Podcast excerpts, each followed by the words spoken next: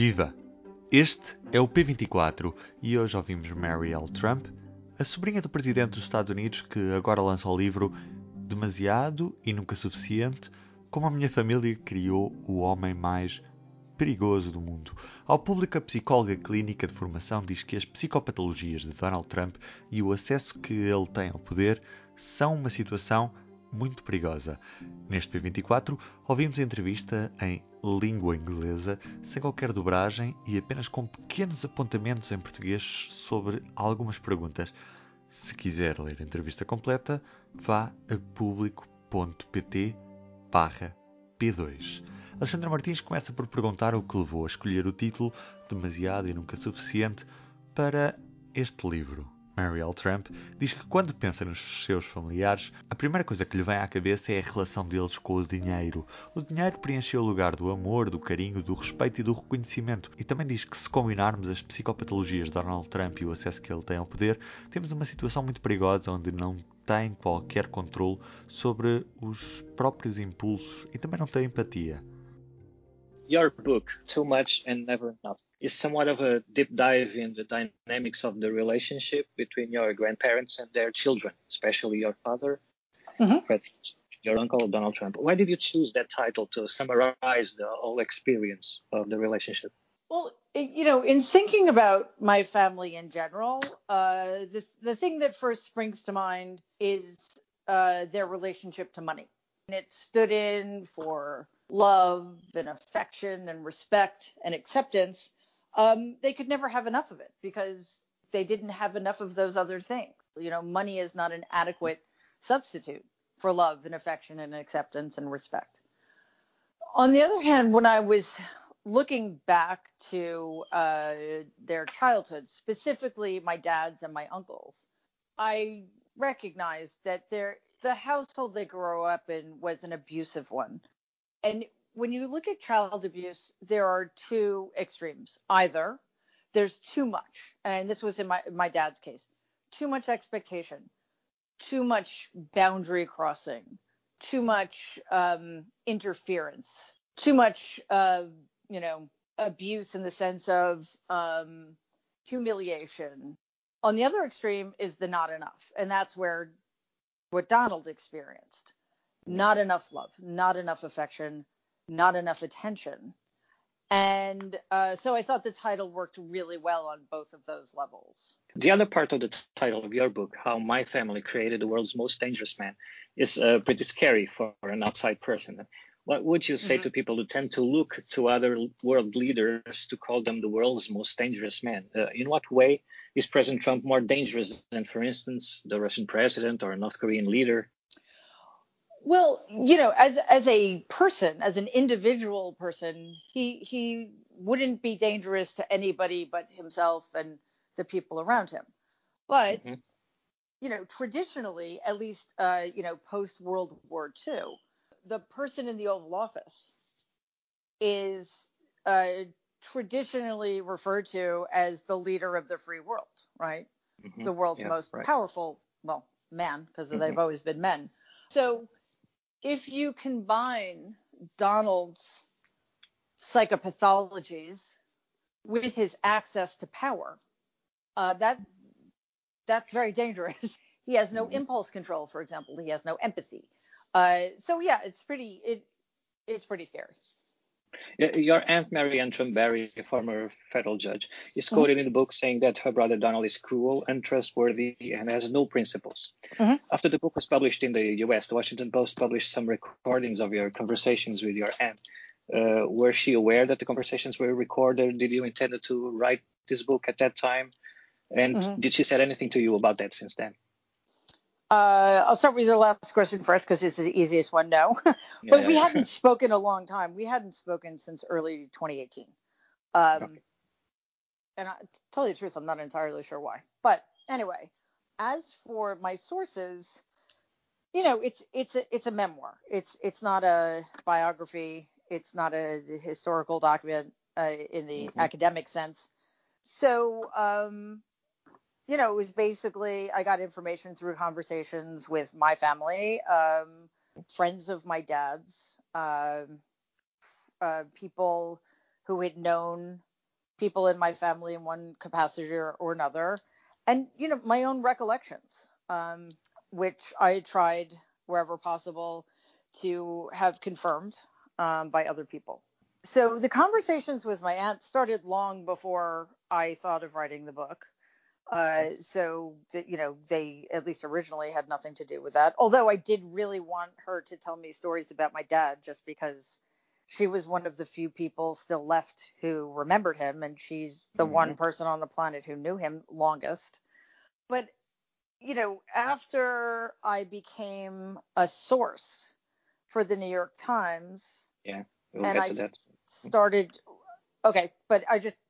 I started to realize all was not well. Um, in mm. order to protect myself, I started um, just in the event that I needed to. I'm not saying okay. I had anything okay. specific in mind. I started yeah. recording our conversations. Uh, I had no intention, none, of releasing them, uh, and she did not know about them, which in New York State is uh, acceptable. Describe your grandfather as a sociopath, basically, that destroyed both of your parents uh, and both your parents and your uncle's life in different ways. Can you tell us more about that? Uh, yeah, you know, my grand. First of all, sociopathy isn't rare. Um, you know, like mm-hmm. three percent of the population uh, found to be sociopathic. Mm-hmm. Um, my grandfather, on the other hand, was was, in my view anyway, um, one of the less common sociopaths who was born the way he was. I mm-hmm. can't find any evidence for any early traumas um, you know, and and based on what I know of him and how he treated my dad, uh, you know, he was just a man born entirely without empathy or regard for other human beings, even his children, um, or maybe even especially his children. So his that affected differently uh, your father it, and your uncle. Ex- exactly, and the reason that is is my dad was the oldest son and the namesake. And you know this wasn't exclusive to my family. This was this was part of the times in which they lived. But in the 40s and 50s if you were a successful businessman you named your first son after you and the expectation was that he was going to follow you into your business and someday take it over mm-hmm. so my my dad was groomed to do that he also had every intention of doing that but at some point probably when my dad was you know, a teenager, my grandfather started to realize that um, his oldest son wasn't his kind of person. My mm. dad had other interests. You know, he liked to go boating and water skiing. Uh, he mm-hmm. developed a passion for flying. He liked to have fun with his friends. Um, and, you know, he was really funny. He was also very sensitive, which is something my grandfather didn't appreciate. He wanted his his successor to be a killer in his view. He wanted somebody tough who would never back down, who would never admit to being wrong, who would never apologize, um, and who would essentially do anything to be a quote unquote winner. Uh, Donald was seven and a half years younger and had the benefit of watching my grandfather treat my dad in very harsh ways. And he understood on some level that in order to avoid that kind of treatment, he needed to be exactly the opposite of Freddie. And he was willing to be the killer, the guy willing to cheat, steal, and lie in order to be the winner because my grandfather also treated his family as a zero sum game, which means mm-hmm. that only one person can win and everybody else loses. And, you know, Donald was determined not to be a loser. Is this why we see so much examples of President Trump trying to sound like a very tough and punishing and ruthless person? Uh, because he mm-hmm. equates kindness with fragility, maybe? You're exactly right. Um, yeah, that's a great observation, and that's exactly what's happening. Um, and what's fascinating about that is that in reality, Donald is an incredibly weak person. He's he's a deeply insecure person, and um, you know, from a psychological perspective, on a very deep level, he's still pro- he's still feeling the need to prove to his dad that he's the best, the greatest, you know, um, and he spends an, an enormous amount of energy protecting um, or preventing other people and protecting himself from finding out just how weak and terrified he really is. So there was a particular time in your Uncle Donald's life when your grandfather sent him to a military school because mm-hmm. he was basically a bully in school and then bully at mm-hmm. home. Uh, and just say your grandmother was relieved and did not try to stop your grandfather from sending your uncle to military school. How did that influence her relationship with your uncle? When when Donald was two and a half, my grandmother was very very ill and essentially out of the picture for uh, almost a year. So at a very crucial developmental stage, he lost his mother. You know, he lost his primary mm-hmm. caregiver, and he didn't understand that she was sick, and he didn't understand that it wasn't her fault. So he felt abandoned, and he was he was very lonely, and he was he was v- terribly afraid. And of course, my grandfather did nothing to uh, mitigate the loss because he was a horrible person who had no interest in in young children. Unfortunately, when my grandmother became better to the extent that she did, she didn't sufficiently heal the wounds between them. So by the time Donald was being sent to military school and my grandmother did nothing to stop it from happening, he felt betrayed by her for the last time. And I don't think their relationship ever recovered. As an adult, he was very dismissive of her in some ways, sort of condescending towards her in a sexist way um, and clearly had no respect for her, as evidenced by the fact that uh, when I visited uh, the White House in 2017, early 2017, uh, there was no picture of her uh, in the yeah. Oval Office, but there was one of my grandfather. Agora, Alexandra Martins pergunta se, como psicóloga clínica, sente algum impulso por ver o tio como uma vítima e não apenas como um vilão. Marielle Trump diz que quer deixar claro que a história dele não o deve desresponsabilizar. You seem to imply to you imply that the context of those times, especially in the 50s, 60s, and 40s, growing up in a misogynistic and somewhat racist social environment, uh, the ruthlessness of your grandfather and the absence of your uh, grandmother were all important factors in your uncle's personality. So, as a clinical psychologist, is there any impulse to see him um, as more of a victim than a villain? Uh, no. Um, Imagine if he was one of your patients and if mm-hmm. he uh, told that story of his life and his family. Mm-hmm. Um, do you think there's a, a, component there that he, he may be a victim of that environment and not just a villain? Yeah, yeah. Uh, no, I totally understand. It's an, it's a great question. Of, of course, we should all have compassion for that child. You know, um, it's it's hard to feel compassion for somebody who has all of the power in the world and chooses to use it in order to make other people suffer. But my point really is that whether we have compassion for him or not, um, he still needs to be held accountable. Uh, he is he's very psychologically disordered, but he's not clinically insane. You know, uh, he knows what he's doing.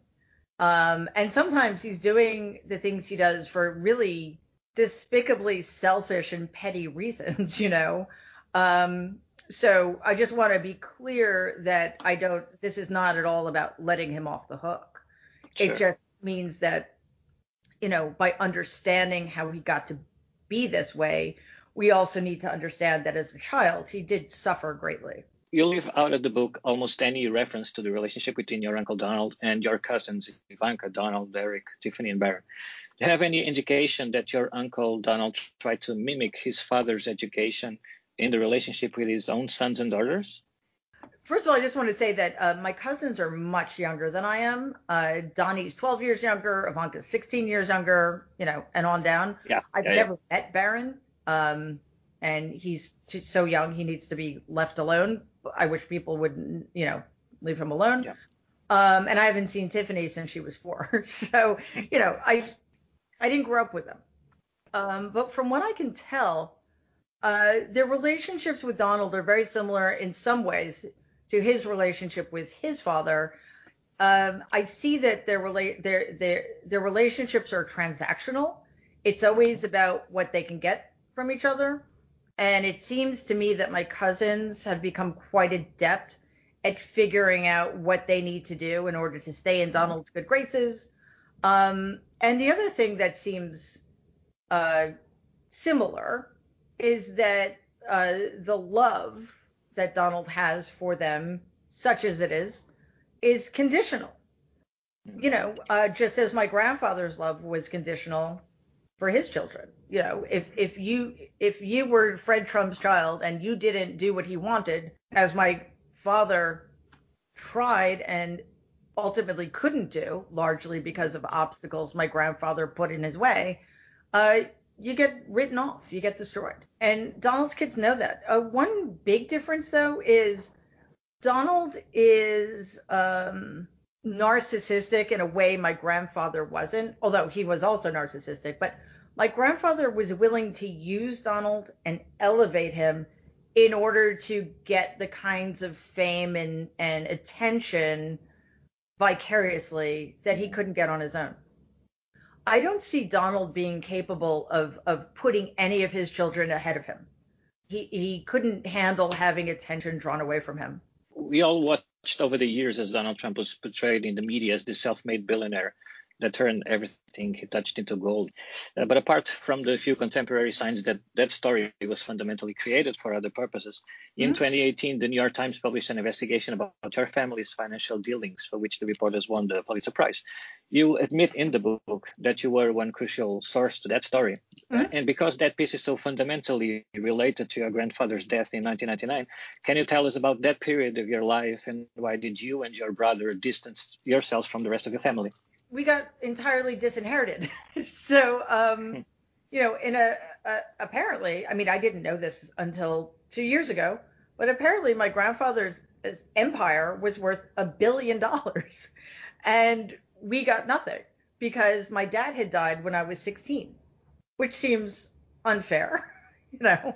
Um, yeah. And my aunts and uncles did absolutely nothing to help us. So it's hard to stay in a family uh, which, sure. and re- remember, I said earlier, money is the only thing in this family that matters. It, it, it's the only currency. So if you're disinherited entirely, the message is you don't count, we don't care about you. Yeah. It's really hard to stay in a family that feels that way about you. Sure. So, sure. you know, I can't speak for my brother and I won't, but I just, I, I mean, imagine going to Thanksgiving under sure. those circumstances. It wasn't going to happen.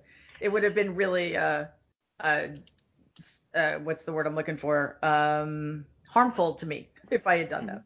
I guess your last conversation with your grandmother two decades ago, around that time, she yeah. called you after she was told uh, that you and your brother were thinking about taking the rest of your family to court uh, because of that, and she was displeased. You say that she asked you if you knew how much your father, her firstborn child after all, was worth financially when he died, and she said absolutely nothing was it always like that that apparent emotional detachment and coldness uh, when your father and your uncles and aunts were growing up? Well i have to imagine it was. Um, i had never experienced my grandmother that way and we actually were very close at that time. So that was like uh, i'd say a slap in the face but it was so much worse than that. I, it it was um, you know it's one of those moments in your life that freezes time. I re- i remember that moment as if it had just happened five seconds ago. Uh, you know it's just seared into my brain. Um, and you know eventually when i was able to think about it without falling apart i i realized that that gave me a lot of insight into who she was how she must have been as a parent and you know how she probably had never been there for my dad while his father was treating him with contempt and uh, you know just totally denying who my dad actually was. And my grandmother just probably stood by and eh, not my not my problem uh, so yeah, it was that was one of the worst moments of my life. You make the argument that your father was far from a lackluster businessman who couldn't fill in his father's shoes, but rather a man with great skills in many areas and a person with empathy. Was this book also a kind of indication of your father's memory? I wanted people to understand, first of all, that my dad had every intention of succeeding his father in the business and running the empire someday But my grandfather made it impossible for him to do that. And when he realized that he wasn't going to um, make any headway in the business, and essentially that his father didn't respect him, uh, he decided to go and live his own life and become a professional pilot, which in 1964 was a really big deal. Uh, it was a lot harder than being um, a rich son helping run your dad's business. Recordamos também um momento em que no jantar de correspondentes da Casa Branca em 2011, Obama gozou com Donald Trump. Mary L. Trump não sabe se isso foi o momento em que ele decidiu candidatar-se à presidência dos Estados Unidos ou não, mas pode muito bem ter sido o momento que o levou a decidir desfazer tudo o que Barack Obama fez assim que ganhou as eleições. You tell another story uh, um, that made me think about a much more recent episode. Uh, it's the one about your father dumping uh, mashed potatoes on your Uncle Donald's head. It's by now a famous story. Uh, uh, we all remember about that public humiliation of your uncle by then President Obama in the annual White House correspondent dinner. All kidding aside, obviously we all know about your credentials and breadth of experience. Um, for example, uh, no, seriously, just recently in an episode of Celebrity Apprentice at the steakhouse, the men's cooking team uh, did not impress the judges from Omaha Steaks. And there was a lot of blame to go around, but you, Mr. Trump, recognized that the real problem was a lack of leadership. And so ultimately, you didn't blame Lil Jon or Meatloaf. You fired Gary Busey. And these are the kind of decisions that would keep me up at night. A lot was said about that being the trigger for his decision to run for the presidency. Is he really so viscerally bothered by this type of situations? And do you think that that may have, in fact, contributed to his decision to run? That is the kind of thing that Donald uh, has spent his entire life trying to avoid. There's nothing that um, makes him feel worse than humiliation, uh, certainly public humiliation.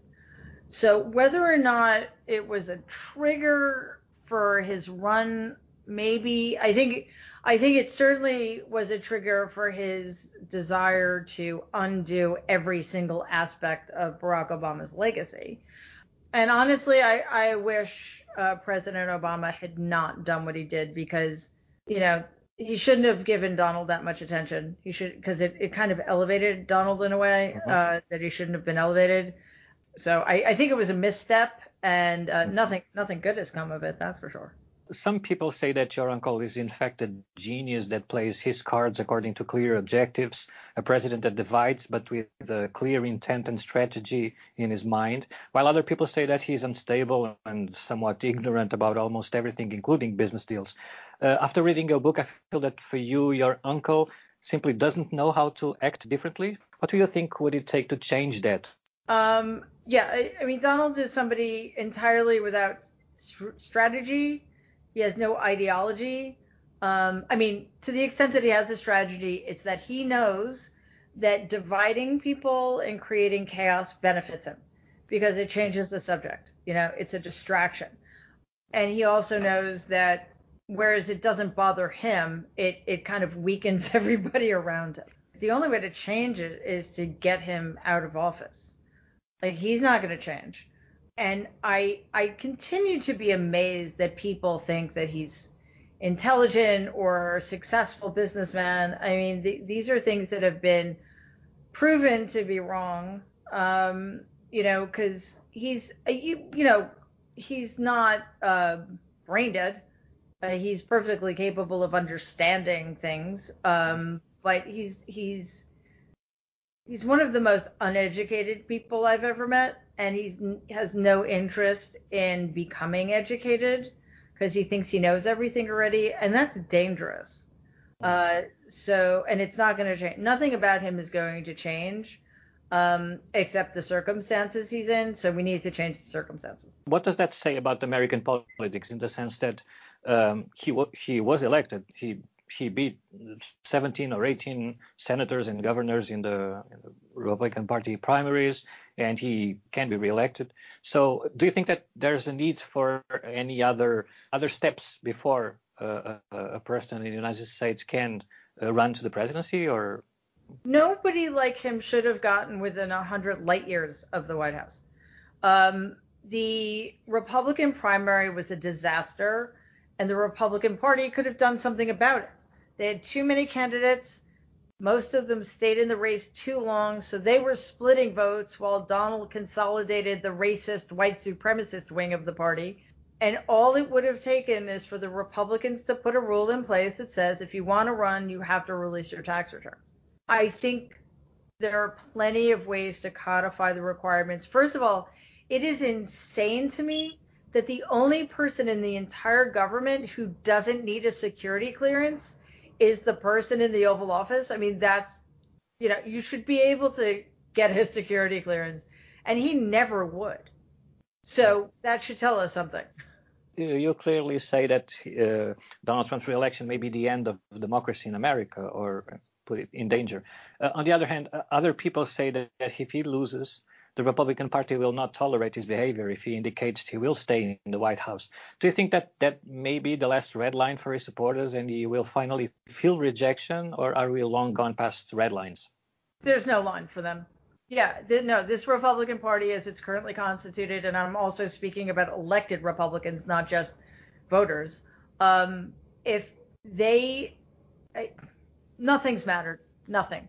They are all in and if they feel it's to their benefit to allow Donald to uh, dispute the results of the election, if he loses, then they'll do that because they have no, um, they have no decency, they have no honor.